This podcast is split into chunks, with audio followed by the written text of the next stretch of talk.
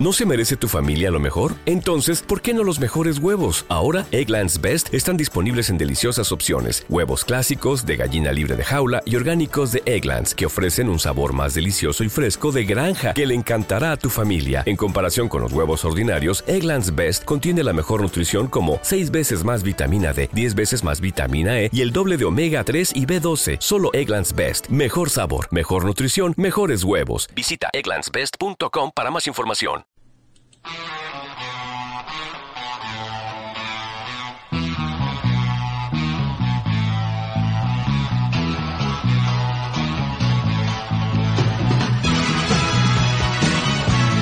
Destino RX presenta Los artistas originales. Ese podcast que nadie ha pedido, nadie necesita, pero que os atrae de una forma muy especial.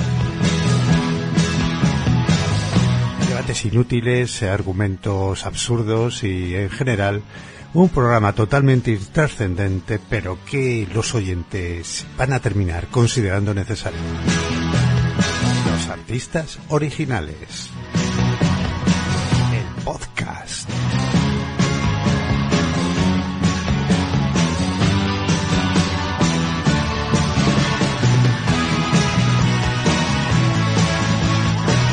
Hola amigos de Destino Arrakis, bienvenidos todos los fans que os habéis reunido en esto, en este maravilloso programa de pago.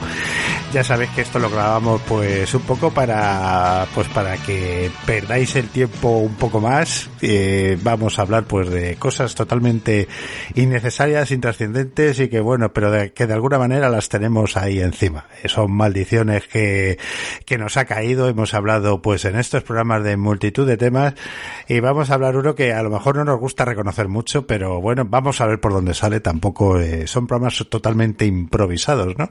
Así que puede que salga algo, puede que no. De, de, os podemos asegurar que no hay guion, que no hay apuntes y que lo que digamos aquí, como pues los, se suele decir de los niños y los borrachos, pues suelen ser cosas totalmente ciertas o todo lo contrario. Tengo por aquí. son todos. ¿Tú qué, qué pasa? ¿Que te preparas algo? ¿qué? Sí, sí, vamos, tenemos ahí un, un guion que, que te cagas. Tengo por aquí a Ricard. ¿Qué tal, Ricard? ¿Qué pasa? ¿Qué tal? Desde el reino de Móstoles tenemos aquí pues a Miguel. ¿Qué tal, Miguel Ángel? Hola, ¿cómo estáis? Tenemos también por aquí a Ángel. ¿Qué tal, Ángel? Hola, muy buenas. ¿Cómo andamos? Y Abraham. ¿Qué tal, Abraham? Hola, pues aquí no, le he preguntado yo a mi mujer va a así un poco de reflexión porque yo digo, yo, yo no tengo manías, yo no tengo manías ninguna. Y he dicho, Cari, ¿cuántas, ¿cuántas manías tengo? Yo te tengo alguna manía y tal. Me dice, las tienes todas, todas las tienes tú solo. Así que tendré.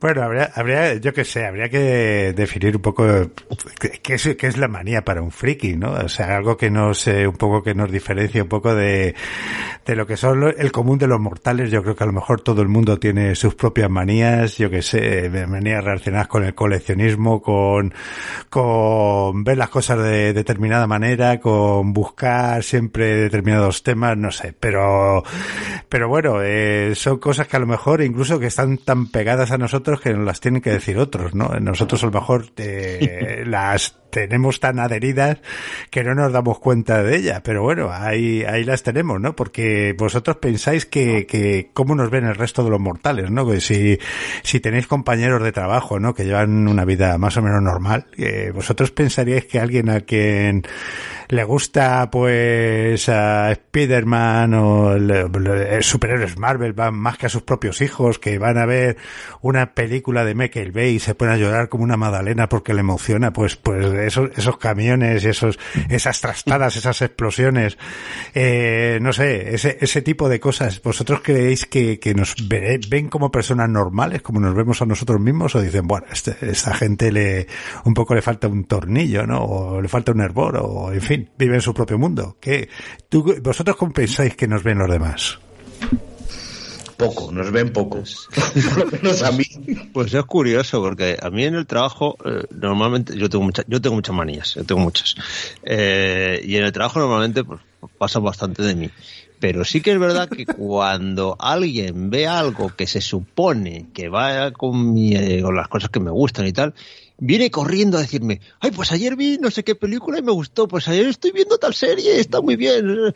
Y me viene como, como diciendo, soy un poco más de los tuyos ahora. En fin, sí, eh, eso suele pasar, ¿no? Un poco te, que, que, te que te confundan con una cartelera andante, ¿no? Con que des tu opinión. Además, cuando das opiniones sobre películas, libros o series que te gustan, generalmente no le gustan a nadie. Ah, pues la vi, no era para tanto, joder. Entonces, pues, pues no lo sé, Ricard. Tú, tú, por ejemplo, ¿tú crees que, que, que, que es normal que nos guste tanto en esta, estas mierdas? Pero es que es- yo estoy escuchando, a mí no me mira nadie mal. Es a vosotros, yo creo, porque a mí no me mira nadie mal. Yo tengo mi manía como tiene todo el mundo. Chorrada. Hombre, si manía, por ejemplo, es dormirme con tocándome los huevos, pues bueno. Pero lo demás, coleccionar cosas y eso, pues yo creo que está en- dentro del- de, de- de todas las personas. No sé, cada uno colecciona.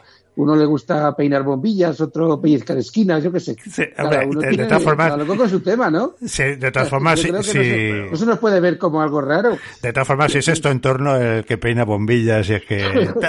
Claro, no- normal que sí. Llenar, llenar la casa de pósters de cine no, es lo más normal, claro. Yo creo que sí, otros se pone póster de Georgie Dan y de yo qué sé. Y de la... con, sí, sí, con los, con los compañeros de piso que has tenido, tú eres el más Ya. normal. de verdad. Sí. Pero bueno, esas aventurillas yo creo que los hemos tenido todos con de jóvenes. No, lo, lo que pasa que ya, ya no somos tan jóvenes y seguimos con, con esta mierda, ¿no?